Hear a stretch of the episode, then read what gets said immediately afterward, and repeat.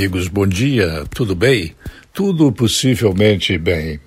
Essa pandemia que foi importada da China e a crise que envolve as dificuldades do governo em encontrar recursos para fechar o orçamento por conta da dívida que nós temos com os bancos brasileiros, estão despertando no brasileiro o desejo de fazer poupança.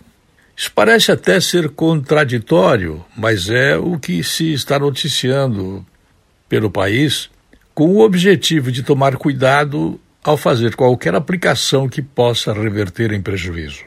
A pesquisa apontou que, apesar da crise, 71% dos brasileiros acreditam que estarão em situação melhor em um ano. O índice põe o Brasil no topo do ranking de otimismo, à frente do próprio México. 61%, e da China, 57%. É uma boa notícia, não? Eu acho que é. Eu volto logo mais.